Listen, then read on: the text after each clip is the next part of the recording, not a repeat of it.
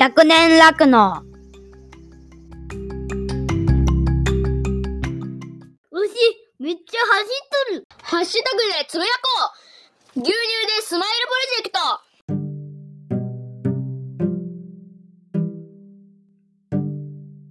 ト個人的になんだけど、農業に限らず、その、すべての仕事とかに対して、その、適正な賃金が支払われるべきだと思っていて、うんうん。だから、なんていうのかな、その、自己犠牲でする必要がある仕事は、私はこの世に一個もないんじゃないかなっていう気はちょっとすうん。るかな。その、そそういう言い回しすごくなってきてる。売って買ってくれて、その、まあ、多分入荷にまた戻るけど、その、作ってる人が自腹切ってまで提供する必要はやっぱりないくて、ちゃんとその人が生活できるだけのものを、うん価格を払うっていうのは、酪農農業に限らず全てにおいて当たり前な気がするんだよね。うん。うん。いや、俺もそういう世界を望むよね。望むよね。うん。だから、や、結局、日本はずっと買い叩きすぎたんじゃないかなともちょっとうん。思うよね。本当はもっとずっと、ゆっくりゆっくりいろんなものが値上がりしていっていて、で、今回のその食料品なんかも、うちら確かにきついんだけど、本当はもっとゆっくり上がって、こう、なんていうかな、きつさが緩和されながら上がっていったらここまでじゃなかったのに、多分今、上げたくても上げなかったところが一気にガーって、上げたからしんどいうん。気もしてて、うんね、上げれば上げただけ、結局その中で価格競争が始まって、安いところの引き合いが強くなれば、やっぱりみんな上げ上げられなくて、うん。本来なら上げとくべきところが上がんないっていう。うん。で、今、窮地になって一気に上がるからみんなパニックっちゃうってことだよね。うん。だから牛乳はね、確かにどんどん高くなって売れなくなる可能性はあるものの、本当はもっと前からこれぐらいの価格でも良かったような気もしなくもなくて、うん。なんかなぁともちょっと思うというかね。うん。うん。まあこのタイミングでまた値上げするかどうかはさておいてね。うん。うん。あれって期間限定の、で、まあ、いわゆる変動式になっちゃうっていうことはあまりしたくないんだけど、うん。あれって上がっていく一方なのかね、入荷って。なんかね、場合によるんじゃないですか？今まで下がったことってなかったかも。だよね。そう。だ多分そこが一番、あれなのかもね。この、あまりに変わらない。そう、上げたら上げっぱなしになっちゃうんだとしたら、例えば来年の情勢はもう俺もわからないけど、とにかく今は入荷を上げてもらってもなお、こういうところの、まあ、うん、苦しさは脱却できていないっていうのは、俺はどちらかというと円安の方に。影響が大きいような気がするから、なんか期間限定っていう言い方なのかわかんないけど、そういう入荷の値上げ方、ね、値上げの仕方ってああり得るのかなってちょっと思った。うん。うん。一回、はあって叱るべきだとはちょっと。例えば来年もう5円上げますとか、うんうん。いや、もう一気に10円また上げますって言った場合、まあ確かに周りはショッキングだと思うんだけど、1年経てばそれが普通にとして受け入れられてるならそのまま行っちゃえなのか、うん。まあある時から境になんかこう円安が改善されていって、うん。俺らの所得がそこそこ見込めるようになった場合に、本来習うべき入荷として下がることもか、あの、可能性としてあるのかなって。うん。あの、うん、下がるっていうことを考えたことが今までなかったけど、今ふとね、ちょっと思った。俺は下がるべきだと思っていて。うん。うん。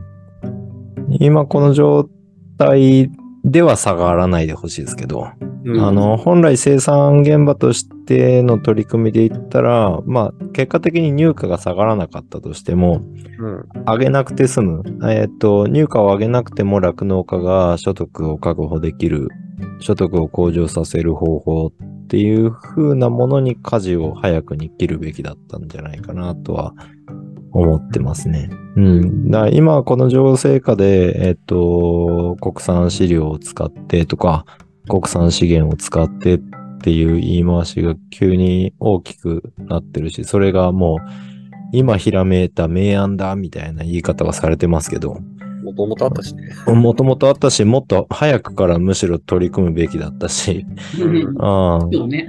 ーたまたま海外の餌が円の力が強かったことによって安く手に入ってた。うん。中国の大東もなかったから、うん、競合相手もおらんし、うん。っていうような状態だっただけなんであって、うんうん、それに甘えてたのは間違いなく酪農業界の人たちだよなっていう、うん、感じがしてますね。なので、うーん、甘えがあったんじゃないかって言われれば、その業界としては、まあまあその通りですねっていうふうに思うし、うん、まあでもそれ、ん多分農業界全体、流通も全部ひっくるめて、もっと工夫すれば下げれるコストはあるだろうし、多分そうしていかないと、人口が減っていく中で、この業界が同じ規模を維持しようって思ったら、うんそれしか生き残る術ないですよね。なので、そうなった時に入荷は一回下げないと、うん。うん、ダメなのかな、とは思います。うんうん、ね、さ、その下がる、なんかストーリーが、うん。そっか。うんうんなんかまあ、本当に値上げ、値上げでずっと来ていたけど、そうだね、な値下がりっていうところは考えられるのかなとか、いろいろ。うん。うん多分、資本主義を追求していったらいかにど、相手企業から、相手の会社、あるいは消費者からお金を持ってくるか、じゃないですか。うんうん。そのために価値を上げるだとか、生産量を上げるだとか、効率を高めるっていうことを突き詰めてここまでやってきましたけど、うん。それっておそらく人口が増え続ける、あるいは売り先、マーケットが増え続けるからできる話なんですよね。うんうん。だから資本主義社会がこれだけ世界中に広まったのも、あのーあれですよ。えっ、と、イギリスで工業がかなり発展したあたりからだと思うんですよね。うん。で、人口が世界中で爆発的に増え始めたっていうタイミングからだったと思うんですけど、ある程度社会が成熟して、日本としては人口が減り始める予測が立ってる中で言ったら、やっぱりその方法でこの先もずっと行くって言ったらもうインバウンドに期待するしかない、うん、っていう状況になってくるので、今後やっぱりそのインバウンドに期待するってことは海外情勢に振り回され続けるっていう選択になるので、日本がそれを選択するならそれでいいんですけど、うん。それで結局今苦しんでんじゃんって思ったら、うん。あ日本の社会としてどこを目指していきますかっていうのを多分日本全体で考えていかないといけない。うん。多分酪農だけの話じゃないですよね。ここまで来たら。経済的に。うん。今後胃袋の数がさ、減ってくわけじゃん、人口が。これうんが減ってきてるわけで。ただ、生産量っていうのかな、牛乳としての生産量は上がる、い上がってきてるわけで、うん。これって、その集約化という意味で規模拡大っていうのが推奨されてきてるけど、うん。今後これ以上絞っても、もう無理だよっていう限界値って来るのかな？輸出がなければ当然来る気はするよね。これから人は減ってうん。例えば、離農が10件立て続けにあったとて、メガファーム一軒立っちゃえばもう補えちゃう時代じゃん。うん、うん、うん。ってことは、理屈からすると10分の1に減っても生産量は維持できちゃうっていうことになるよね。うん、だけど、その10分の1の件数だけになってしまった場合の農業インフラとかさ、うん、各組合のい維持、管理するお金が回るかっていうと到底回らないと思うんだよ。うん、だけど、じゃあその、今の生産量のまんまいけるかって言っても、結局、今後は人口も減っていくわけじゃん。うん、うん。この生産で、今でも、その需需給バランスがあまりうまくいってない中で、今後、その、うん、そういう中で縮小していくのが必要悪になってくるのか、酪農が、うん生産量として。うんうんうんい。や、もっと何か活路があるのか。こう、生産量を上げていっても消費していく出口が何か見込めるのか。まあ一つは日本で言ったらまだ加工向けの牛乳は余裕がありますよね。うん生産する余地がありますよね。うんうん。まあプール乳化としては下がりますけど、その時点で。うん。ただ生産量を伸ばすっていうことを考えればそれは方法として全然、うん、可能性のある場所かなと思いますね。で、私もそう思うかな。なんか、多分、乳製品の需要を世界で見たらまだまだ全然上がっていくっていう中で、多分その、今輸入で入ってきてるものの値段は多分、多分上がっていくだろうとうん、思うよね。うん、日本は対してうん、貧乏なままで、ってなって外国産が買えないってなったらやっぱり国産の生乳で今まで海外から買ってきた乳製品を作っていくっていうことになる可能性はあるかなっていう。まあその酪農家の手取りになるかはさておいて、うん生産としての余地とかニーズってものはまだ全然あるとはうん、うん思う。腹は減るだとしても。うん。倍遅刻まだ絞れるはずですよ。うん。うん。うん。うんうんうん。例えばでもそういった、まあ、生産に対付随して出てくる資材だったり、まあ、いろいろな燃料も含めてだけど、自国のもので全部生産を回すことっていうのが、こう可能なものなんだね。いやー目指せば可能じゃないですか。うんうんうん。うん。すぐにはイメージできないですけど。すぐにはイメージ。ね、俺も今、ううんん、うんって、そう。うん。ただ、その酪農業が集約化して、一軒の規模がどんどん大きくなる道しか歩めないんであれば、多分難しくなると思います。うん。うん。っていうのは対比があるし。うん。って言ったら、対比ほど水分あって重量物を遠方にはけようと思ったら、相当コストかかるじゃないですか。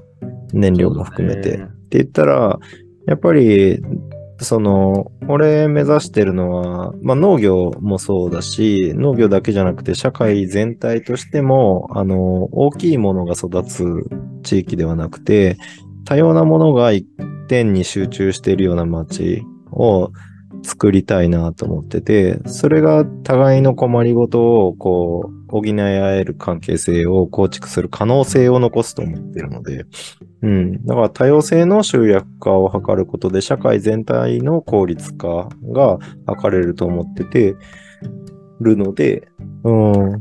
だから一件、例えば酪農業、一つの牧場だけの効率化を図ろうと思ったら、それはもう大規模化一択ですよ。うん うん、なんですけど、それは本当一社で生き残らないといけない。あるいはその酪農業だけで自分の経営を生き残らせないといけないっていう構造を自ら作る話なので、まあ非常に苦しい茨の道だろうなっていう感じも同時にします。うん。うん。確かになうん。なので、えー、個人的にはそっち。だから、そう、でかくなったらコストも当然増えるんですよ。売り上げも相当増やせるけど。で、その中で利益をどれだけ残せるかっていう戦いになってくるので、うん。例えば人件費が安ければ全然儲け出せますよね。うん。ただ人件費が上がってくればどんどん固定費っていうのは上がり始めるので、うんいいずれやっぱ苦しくなるだろうなっていう、うん、感じがします。単純なコスト計算だけ、えー原材料費、要は餌代ですね。餌代とか肥料代とか機械の、えー原価償却費だけ見れば、間違いなく規模をでかくするのは、うん、効率を図れる、うん、選択肢ですけど。うん。ただ、じゃあ、その、すべての会社が全部大きくなったら、どういった未来が待ってるかって言ったら、駒遣いがめっちゃ増えるんですよ。うんうんう資本主義よね、それね。そうそう。それに、それに結局民衆が満足できんくなるから、なってきたから、今独立するとか、あ自営業するとか、えー自分らしい働き方をするとかって言ったり、うん、いう働き方が増えてきちゃってるわけじゃないですかね。んそうだね。確かに。そうそう。あの、副業 OK とか。うん。ああ。だからそうでもしないと、あの、人の心が満たせなくなってきてるので。うん。うん。じゃあそれって本当に効率的なの？って いう感じじゃないですか。だから今そういった現象が起きてるっていうのは社会の歪みなので、って言ったらちょっとでかくなりすぎてんじゃないの？って俺は思います。うん。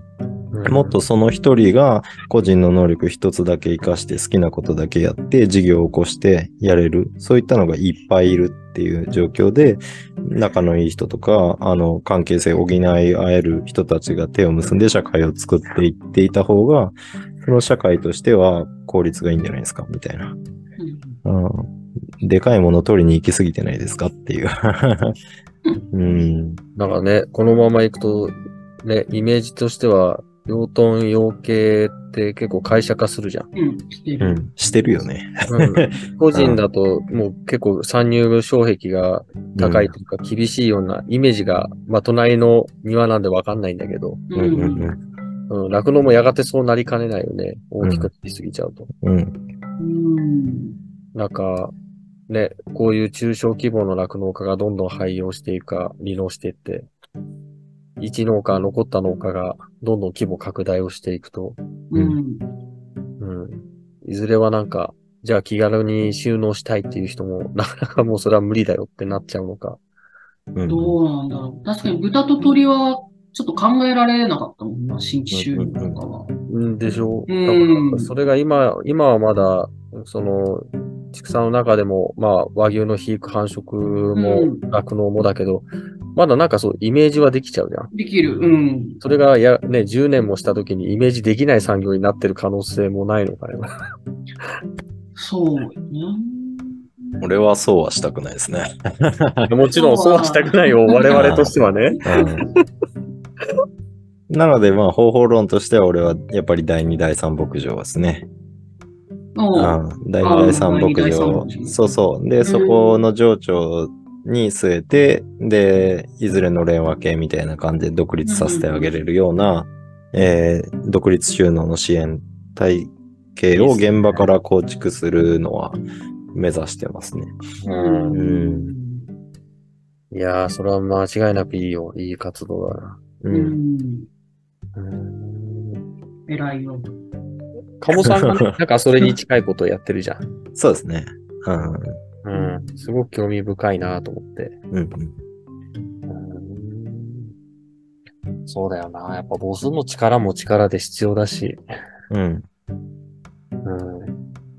ん。絶対必要だと思う。それこそともするとそういう中で、その、ごめんね、俺が脱線しちゃうような話題ばっかり振りまいてるけど、うんその入荷につなげる話ですと、どこ、どこが落としどころなんだ、こ今回。ああう、んあ。の、だって、提言していかないといけないでしょ？タジが。そうそうそうそう、うん発信。まあ、必ずしも意見が反映されるわけではないけど、やっぱりね、自分の中でそれなりにもっときたいよなとは思う。うん。うん。それに向けてのちょっとまとめじゃないけどさ、うん終着点をさ、見出したいよね。そうね。とりあえず3人の中だけでも。うん。うん。入荷か。まあ、多分多少い、あのー共通してるのは、多分今の入荷だと多分来年みんなもっと首締まっていくから、十分じゃないよねぐらいは多分共通かな。うん。その上で、ほん来年上げていく、上げろ上げろと訴えていくべきか。そうだね。上げるにしてもさっきちょっと話があったように、ちょっとは下げるっていくことも、交渉材料にしながらしていくべきなのかとか、なのかな。うん難しいですよね。結局、運動なのだよ、これは。って言ったら、まあ、ロー組のそれと同じで、うん、待遇改善を求める運動なので、うんって。言ったら、まあ、この状況下で入荷を上げてくださいって言わないのは、そう。ないないはず変だよなって気がやっぱりしてしまう。うん大変なのは変わらないしね。変わらないし、うん、やっぱりちょっとね、きついよなとはうん。思う。不思議なのがさ、以前、なんかあの、国会議事堂前でさ、デモしたぐらいのうん大大騒動あったじゃん。うんあっただけど、この3年、まあ、コロナ禍であまりそういうイベントごとはっていうので、こう、粛々にやってた背景はあるにせよ、そろそろなんか、どっからかブチ切れてデモでも起こすような機運になるのか、なんかお、結構この3年おとなしいぐらい、こう、水面下での運動が主だったじゃん。う。うんん。あ、でも去年じゃない？農水省の前で、しそう講師連れてってやつのも。そう、うん。酪農やばいですって、うん皆さんが訴えてた、うんあれがもっと、その、何年か前にやったデモだと、全国からなんかそこで集まってた、うん運動したよね。うん。そうそうそうそう。多分コロナもあったのかな。私もね、つい最近、なんだったかな？なんか酪農の70年史みたいなやつを最近もらって、うんうん。それでパーって見てたけど、やっぱ昔のデモみたいのは、やっぱ、んガチめの、ガチめだったよね。ガチめだった、本当に。ああ、そうなんや。あの、鉢巻きつけて、はいはいはい。なんだあろうみたいな。いや、うちの組合からもその当時のうん。青年部の部長だったり、そういった役職関係の人はみんな行ったって言ってたし、うん。うん。でも今その状況よりもはるかに悪い中を3年ずっと来てる中で、こういう運動、まあ運動の是非はあるね、訴えないと、この環境で訴えないと意味がないっていうのも、ね、さっきあおちゃん言ってたけど、だとす、ともすれば、そういう運動に動くのがそろそろ出てくるのかなとか。うん。あ。うん。組合レベルで言ったら間違いなく動かざるを得ないでしょうね。うんそろそろなんかちょっとね、そのさっきのツイッターの話になってきちゃうと、みんな荒れ始めてるじゃん。なんか。うん。争いが起きているみんなちょっと、もうちょっとなんかもう、うん、なんか不満のはけ口すらどっか逃げ道すらなくなってき始めて、みんななんかちょっとうん疲れてきちゃってる。なんかこう、ストレスの、と、その、なんだろう、を解消するのと溜まっていくののパワーバランスが狂ってきちゃってるのが、ここに来てみんなやっぱり、うん、ちょっともう限界みたいな怒りが、なんか感じるんだよね。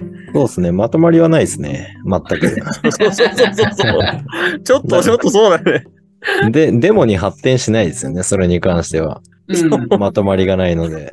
だからまとまりがないのをね、ここで、うん。なんだろう、まとまってくれるといいような感じはするんだけど。うんまあ、このままデモに発展したら、デモ隊の中でその日なんか喧嘩が始まりそうですけどね。そうそう。あり得る。うん。前のその大規模デモって、発端はどどこがこう主催したのかね、組合の入業、そのせ生乳関連というか、どこが、いや、デモするのは多分、組合関係からはいかないんじゃないですかね。あとなんか呼びかけはあったのは組合からだったようなか感じだったから。うーん、どこの組合やろ。多分農協系の組合はまず動かないですね。自民党がやってる以上は。ああ、うん。そういうことか。うん。自民党の先生の方から来ることもないことはないんじゃないかな。あの、酪農政治連盟とかいうのが、うん。多分か各県あるんかな。うん。で、そこに多分、言ってくれたら動けるんだけどな、みたいな感じで、うんうんうん。政治家から話が来るようなこともあるんじゃないかな。そうですね。うん。ただ、その場合、やっぱ穏便にしたいはずなんで、あの、今自民党がやってる以上は、単純に会議室で話ができるっていうよううん。な状態に、で、うん。もう意見の通る環境っていうか、うん、聞いてもらえる環境は用意されるんじゃないかなと思うんですけど、うん。うんうん。だ今この状況下で自民党とつながってる組合がデモを起こすはおそらくないんじゃないかな。うん。うんあの、ガチデモはね。そうはい、あ そうですね。あガチデモに発展はしないないガチデモは確かに起きない。うんうんうん。まあ政治的なあれなんでね、あれは。うん。う んそういうことか。うん。今簡単に調べられるかなと思って調べたけど、あんまりパッと出てこない。うん。うん。まあだから、入荷交渉は値上げで交渉が進上げてんでしまう。こ上げてくれでは、なのは間違いない。うん。うん。ただ、それを、だけで酪農家がいると多分やばいっすよね、とは思いますね。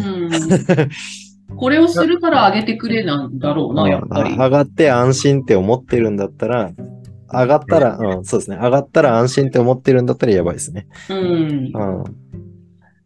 うん。だし、今回も、前回もそうだったんだけど、確か算出根拠うんねやるのうんうんうん、どれぐらい、だから今まで2回値上げした、した、したことで、これだけ所得は上がったけども、経費分のこの辺のパーセンテージ分で、まだこの分だが足りないみたいな、うん。うん。算出根拠みたいなものが見えるとより説得力はあるし、まあそれは一概に、ね、あ、ごめん、ちょっと、電話かかってきちゃった。ちょっと待ってね。うん失礼します。まあそうだな。とりあえず上げてくださいよ、だけど、なんかね、こういうことができるし、こういうこともしますから、みたいなのが、やっぱちょっと必要な気はするよな。うん。うん。だから、酪農業界がどこに行くために、どこに行きたいと思ってる、納得してもらえるようなビジョンがまず描けていないと、うん。うん。今この値上げがなぜなのかに、今の情勢下だとたどり着けないと思うんですよね。単純に費用が上がってるから上げてくださいだけだと非常に弱いですよね。うんそうまあ、それは事実なんですけど。うん。うん。だから、ここに行くためにも、ただ今できてないこともあったりとか、うん。うん費用が上がってるので、まあ、ここを今ちょっと助けてもらわないと思い描く、うん、未来に到達できませんっていうような、うんうん、話で入荷上げの交渉だと思うので、うんうん、未来のない事業に投資なんかしないですからね。対価なんか発生しないですからね。うん。うん。なくなってしまってもいいって思われば、まあ、まあ、今じゃあこの値段で努力して、ついてこれる人だけ残ってくれればいいんでって言われれば、うん 寂しいことになっちゃう。あーまあ、消費も落ちてるからね、とか言われれば。うん。だ一方で、その入荷公品にも使ってよって言うんだったら、あじゃあ、よりプール入荷としては下がるけど、それでいいんですねって返されて終わりじゃないですか。うん。うん。そうん。あね。うーん。確かにそういうのはあるな。まあ、ちょっと長期的な話だと、その、やっぱ自給飼料、うん。国産の飼料でやろうとするとどうしても入出がみたいな話がやっぱ出るらしくて、うん。だけどなんかその、とある乳業会社は、別に牛乳に3.5も脂肪いらないんじゃないか的なことは言ってるらしいよね。だから、その、価格は変えないけど、その、入室ちょっと下げてもいいよみたいな話。だだからだけどその分、自給飼料を使うなら下がってもいいよみたいなような動き、ああ、なるほど。うん、があってもいいねっていうことを言ってる乳業があるとはうっすら聞いたことがあって、そういうのもありっちゃありなのかなっていう気もするんだよね。俺逆転の発想してた。逆の発想してあげるってう。ん。もうガンガンに入室上げて、うん。で、それについての、いわゆる、あの、加減算単価っていうの？あれにもっとプレミアム化するっていうか。ああ、乗せていってって。いわゆる絞れやどんどんで言ってる今の思考だと、結局、ある入室が悪くても、まあ、バルク乳自体で混ざっちゃえばそんなに影響ないかって言って出荷し続けちゃうじゃん。心情としては。だけど結局、細部まで見るとさ、その乳房炎にかかった牛ってのは絶対何らかのストレスがかかってて、繁殖だ、体調面だで影響あるはずなんだよ。うんうんうん。こういう細かいことのロスを少なくするっていうことが俺この3年意識してきたことで、売り上げを伸ばすというより、あの、無駄なロスを少なくするっていうやり方かな。事故を減らすとか。それを突き詰めていくと自然と乳質って良くなっていかなきゃおかしいと思ってて。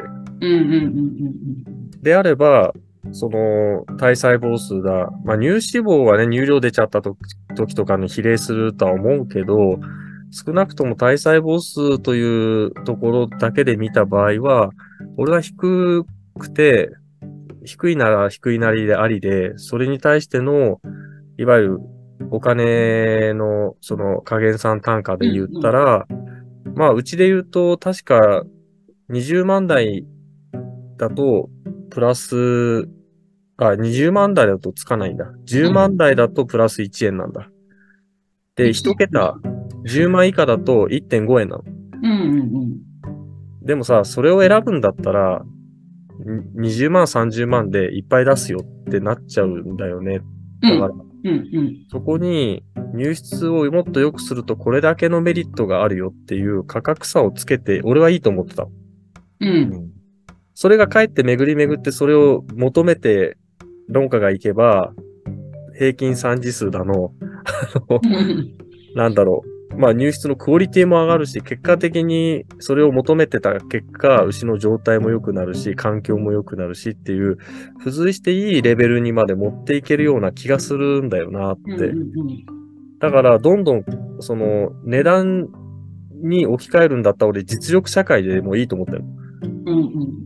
うん。あのか、割とね、全体的に私もす作る側はそう思うよね。その、うん頑張っただけ質が良くなって、それを評価してほしいっていうし、多分それがやる気にも当然なるし、うん牛にもいいんだけど、牛乳を買う側とか飲む側まあが、どうでもいいか そうなんだよね。だから、そこがやっぱ乖離してるような気もちょっと。まあまあ、おい私は。で、その話聞いたときに、別に乳業としては、牛乳3.5なくても、別に3.2でもいいじゃい。い。それが牛乳として売れるなら、みたいな。ことは言ってて、よまあ、要は、北海道で買うやつは加工にするから、その脂肪だ、タンパクだで、こういう上下があっていいけど、飲用の牛乳で飲むやつに別に3.5を求める必要はないんじゃないかみたいな。のを聞いて、それは買う側はそうよなってちょっと思って。うんまあでもそれを消費者が今知らず知らずに享受してるんだとしたら、それは、うん、今の単価を反映させるためには必要ですよね。だからそこの水準を下げて、で、間違いなくでも味に変化は出るはずじゃないですか。乳脂肪下がるとかってなると。どうなんだろう。でも、うん例えば夏と冬ってちょっと違うんだろうけど、それに気づいてる人っているかなっていう気も。うん。その、3.5が2.5とかになったらわかるけど、うん3.2になったとこで、うん。あ、なんかあっさりしてるっていうのは、多分、格付けチェックで A と B が しっかりわかるぐらい繊細な人だ気はしちゃうよな。毎日飲んでたらなかなか気づける人は、ちょっとわかるかもしれないただ飲み比べをしたら明らかに違いは気づくはずで、うんあの、消費者気づいてないかもしれんけど、そういった形で美味しいを生産現場から作ってるんですよって歌えなくなるじゃないですか。ああ、そその品質がしてもこんなもんですよ、だと確かに。そう、ペナルティの方の水準を下げるうん。っていうことをすると、要はそういうことに俺は繋がってしまうんじゃないかなと思うので、今これだけ入荷が上がってる中で変わってないのは、その、あの、加算単価なんですよね。うんうんうん。うん。乳脂肪がこれだけ上がったけど、で、あ高いから1円増しますとかっていう割合は一切変わってないじゃないですか。うんうん乳価上がったのに。なので、今起こってることって、つまりそれなんですよね。あの、入室関係ないからし量絞れや、みたいな、うんうん生産意識になっちゃってると思うんですよ。俺もなんかそこが問題かなとは思っちゃうよな。うん。だから酪農業界、日本の酪農が美味しいを生産していくんだ。で、それが価値につながるんだって信じれるのであれば、やっぱり今ここで乳脂肪を下げるっていう選択だとか、うんえー、っていうのは違うんじゃないかなって思ったり。まあ、例えば3.2が良しとして、うんじゃあその分だけ消費者にあの安く提供できるようになったって言った場合、んかえってこう差別化をこう明明確にするよね。あの、うんうんうんうんうん。まあそこで消費者の購買意欲としてどうつながるのかは全然未知数だし、かえって興味深いと思うんだけど、例えば、まあ220円の3.2牛乳と3.6牛乳のうんうん250円と、あなたはどっち飲みたいですか？みたいなところになってきて、うんうんうんそう、ど、どうなるんだろうってのは 確かに興味深そいうです。興味深いかな。みんな一律に3.6で変わらない、変わり映えのない、同じ入室を保って出てくるんだけど、パッケージはいろいろあるじゃん。うん。で、まあ、低温殺菌、高温殺菌って説明すればいろいろ本当は分かれるはずなのに、みんな一様に牛乳って一緒だと思ってるから、うんうんうんこういったことでは、多様性って言い方はちょっと安直だけど、いろいろ、なんだろう、選べる自由さを増すためには、という観点だったら3.2牛乳ってあえてあっても面白いかもしれないけど、そうそう。いや、その多分乳業がい、なんか交渉の場でポロッと言ったみたいなのをうっすら聞いたけど、その意図としては、その輸入飼料だなんだかんだでがっつり餌を食わしていい質のいいのを出してコスト上がったから価格上げろ上げろって言うけど、そんなに輸入物とか飼料をがっつり食わせずに、そこそこのものを出してくれりゃっていう風に、か仮に交渉で言われてどう答えるっていう話な気もちょっとしたよ。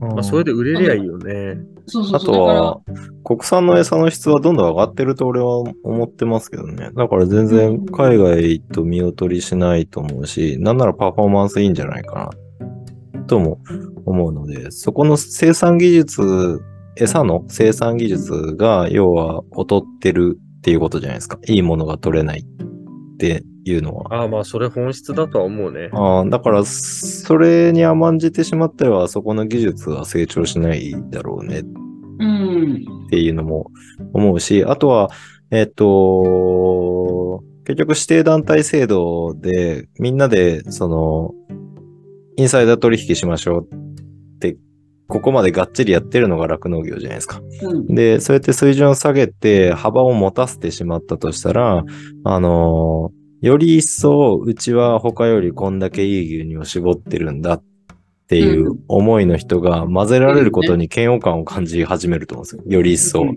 それはあると思う。うん。ってなったら、そういった人たちを固めてアウトサイダーで取引しましょうっていうのが増えても不思議じゃないってなると、うんあのー生産のコントロールがますます難しくなる可能性がうん。ある。うん。だから、甘んじてその楽な方ですけど、そっちの方に行くことが、必ずしも業界を救うことにはならないんじゃないかっていう懸念は一方であるかな。まあ、そうなるかはわからないですけど。うん。実際北海道みたいに飼料生産がっつりやって自給飼料率高いところであれだけの入手率、うんうん、体細胞数、低体細胞数を維持してるって言ったら、国産の飼料をやることで水準が下がるっていうのは、俺はちょっと虚構なのかなって、うんあー思っちゃったりもしますね。うん。確かに、あの、購入資料、がっつり購入資料で今やってきてるのと、前の職場ではがっつり自給資料やってるっていう極端な面を見てきたの。うんうん前の職場は50頭の絞りに対して20丁部の畑があったの。うん。うんうんうん。だからもう普通考えたら粗飼料なんか もういらないうん。ぐらい取れるわけでね。で、それをやってた限りだと、確かにその品質のムラだったりっていうところなのかな。そのカビとか、うん。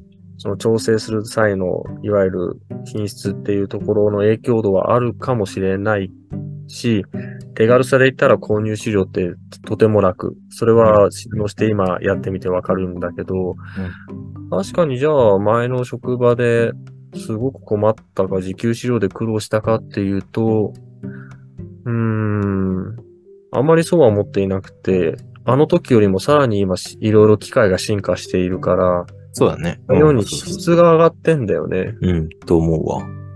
あの、デントコーン一つ取ったって、ね、クラッシャー付きのさ、うんもう身が弾けて、でんぷん質までちゃんと吸収できるとか、繊維質としても可能性はあるしっていう、昔はどっちかだったような気がするんだよね。ううん。ん。そうだね。あの、繊維質取るか、うん。そのいわゆるでんぷん質ととしてエネルギー源として取るかっていう、なんか、だけどそれをいい具合に裁断できるような技術やそういった機械が普及ししてるし、うんあと今、地下サイロだ、バンカーサイロだっていうよりは、ラップすることがかなり普及してきたじゃん。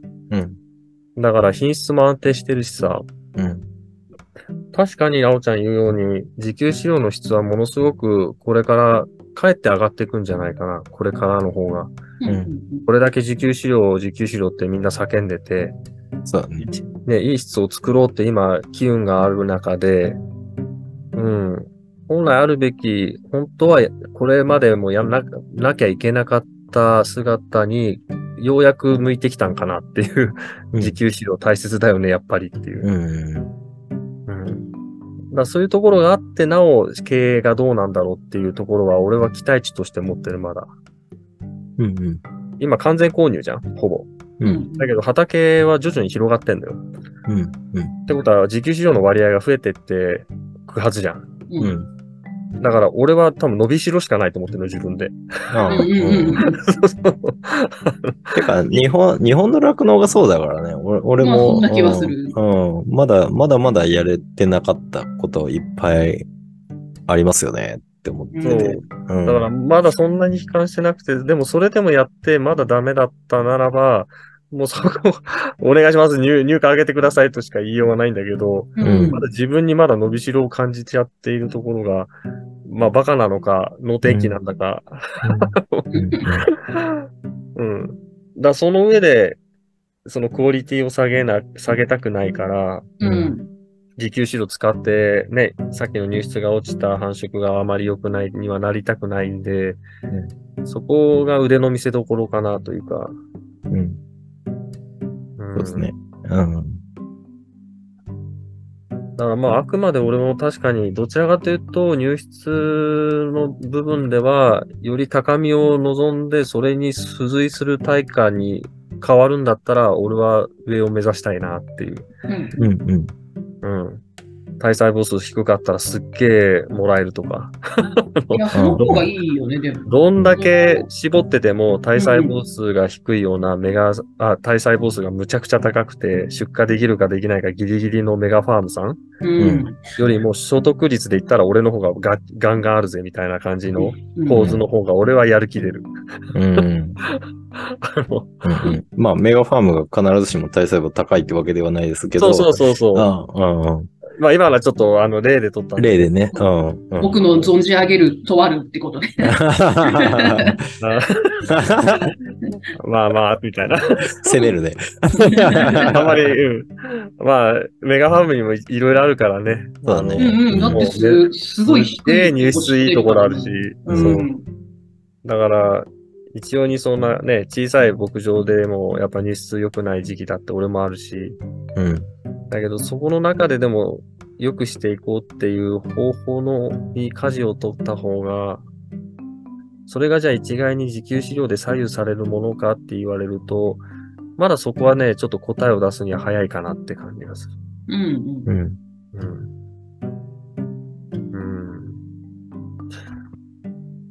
うん。入荷か。うん。入荷、牛乳の価値。難しいテーマっすよね。うん。いいよね、でもね。さっきの話の言葉尻を取るようだけど、それ、俺が言っちゃってあれだけどさ、それこそ、その加減算単価の比率をもうちょっと上げてくれっていうのは、それはエゴかな。いや、でも、ー、うん。だって入荷が上がってるんだったら、うんそそれと当倍で、うん。俺は上げるべきじゃないと、モチベーション下がるのは当然ですよね。だよっていうね。。うん俺はそう思っちゃうんだよね、どちらいや、だから、割合上げる必要はないんだけど、ううんんうん、同等の上げ幅にしておかないと、ねうん、うんっていう感じかな。うん。うん、もうちょっと頑張る意欲をくださいよと。うん。なんかね、そう、1円だったのが1.5円になるとか。そうそうそう。うん結局、がん、なんだろう、入室いい悪いの中で、5円も変わればみんな頑張るじゃん。う。うん。うん。今頑張ってもそう2円とかでしょ？それが5円変わればじゃあ入室よくしてやろうっていううん。向きにならなきゃいけないなと本来は思うから、うんうんどうせ今後入荷ね、まだまだな上げてほしいっていうのは本心だけども、俺らも俺らでどっかでリスクやそういった責任は負わないと、うんこれ以上の値上げは なかなか訴えづらいよねって。うん。と思うね。実際売り上げが下がってんだもんね。そうそうそう。農家もこれだけ頑張るぜみたいな。まあ、そこがね、あの、タジが言ったように、消費者はそんなことをあまり気にしてないって言われちゃ、それまでなんだけど。うん。うん。まあ、でも、うん。やる気が出るし。そうそう、俺らのね。そこは重要だとは思うんだよね。そうだね。どこで、そうですね。でも業界を作っていく、うん、業界を作っていくこととか、あと、やっぱりたくさんの人に飲んでもらいたいじゃないですか。うん。うん。酪農家としては。で、盆正月もあるし、できるだけ広く、あの、手に届く価格で出したいって俺は思いがあるので、うん。うん。やっぱ上げていって飲める人だけ飲んでくださいっていう世界よりは、うん。あの子もこの子も牛乳飲めるよねっていう世界の方が、やっぱ酪農業界が今まで取り組んできた流れとマッチすると思うので、うん。うん。俺はやっぱ値下げできるような状態を酪農業界全体で構築する。諦めずに構築する。けども、今はごめん、助けてっていう感じかな。だかそうだね。らまた入荷110円に戻したいぐらいです、俺は。あれってさ、あれ、ロングライフ牛乳の話ちょっと脱線するけど、あれって賞味期限何ヶ月なの？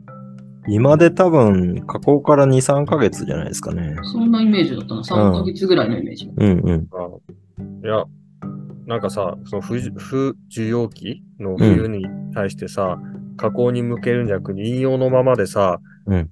保存期間が伸びるロングライフにさ、してさ、うん、需要期に備えるってことができねえのかなと思ったの。できる？と思ああ、うん、できると思うし、あの、承認が緩和されたよね、国の方で。あのの、ロングライフ牛乳を作る工場の、なんか、うお細かいことはわからんですけど。うん、なんか、あ、緩和されたのか、乳業から要望が上がったのかわかんないけど、なんかそういう流れは乳業側であるみたいな話は、これがもうちょっと技術が進化して半年でも持てばさ、う。うん。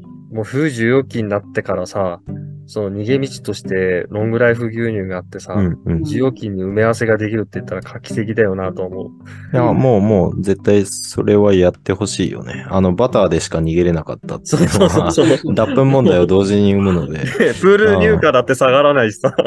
あ、でもどうなんだろうね。ロングライフになったら牛乳、飲用乳ままでいけるのかなあの表記がどうなってる。かああ、わかんないけど、加工乳っていう表記になってるんだとすれば、やっぱ、そうか、変わんないか。ああ、下がっちゃうけどで。もまあ、逃げ道としては、うん脱粉がね、脱脂粉乳がこれだけ肩になってたっていうところでうんあ。った流れはいい方法じゃないかなとは。間違いなく。あと、うん若い世代には絶対受け入れられると思うし、うん。あとは、そのロングライフを冷蔵庫でに並べて売ってるっていうのがそもそも価値を薄めてるなっていうああ、そうか、思いはあるので。常温でいけるから。そう、常温でいけるのに、スーパーで冷蔵庫に並べちゃってるから、ああ。あの、冷蔵じゃないとダメって消費者は思っちゃってるんですよね。そしたらもうちょっとコスト抑えられるよね。そうそう、冷蔵庫入れなくてもいいし。そうそうそう だし常温で運搬できるんだもんね。そう。で、うん、常温でいいっていう価値に気づいてもらえれば、消費者に。そっか、多分もっと手に取ってもらえる牛乳になると思う。ああ、うんなんか今、海外に行った時に、大体どこの国も、うんあの、日本の缶ビールと一緒で、うん。冷やしてるのもあるけど、はいはいはい。常温コーナーにもあって、牛乳って基本的に。うん。コーヒーのね、コーナーの横とか、ね。みたいな、そう。マジ、うん。いいね。そういう、それいいね。うんそうそうそう。で、あ牛乳って普通に常温なんだな、どこの国もって結構思って、日本だけだよな、このチルド飲むってっていう。のはちょっと思ってて。いや、そういう面で価格が抑えられれば最高だようね。うん。ん。だと思う。うだからドラッグストアとかさ、酒屋とかのさ、うん、そう。うん、に常温で段ボールでダンって置いとってもらったらさ、牛乳割り作るときにこれ使えばって、あ、ちょうどいい量だしね、みたいな。うん。ね うん。ん。うちカクテル作るならそうあとそうそうそう。ツイッターこの間見てたら、やっぱり、もうなんか週に10本ぐらい使いますみたいな人ってやっぱりいるみたいで、普通にたくさんいて、うん。主婦の人とかが5人家族箱箱買いすると安くなる。やっぱね、いちいち買って持って帰るのクソめんどくさいから、その、水とか酒みたいに、配達か。配達してほしい。っていう、なった時には、もうチルドじゃ絶対無理だから、うん。やっぱりロングライフを、ほんとサブスクみたいな感じでうんうんうん。やったら、あーなるほど結構消費は伸びると思う。サブスクね。うん、サブスク。牛 いいね乳のサブスク。